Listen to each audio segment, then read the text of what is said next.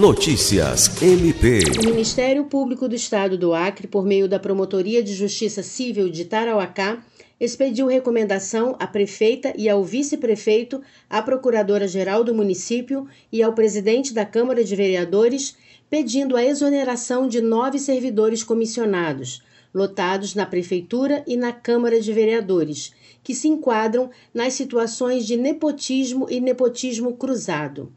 A recomendação, assinada pelo promotor de justiça Júlio César de Medeiros, foi motivada pela nomeação de parentes de vereadores, em troca de apoio político à prefeita Maria Lucinéia Menezes. O MPAC concedeu prazo de cinco dias para a adoção das providências e requereu ainda uma série de vedações quanto à contratação de parentes para a prestação de serviços no âmbito da administração pública local ressaltando que a não observância acarretará na propositura de ação civil pública por ato de improbidade administrativa. Lucimar Gomes, para a Agência de Notícias do Ministério Público do Estado do Acre.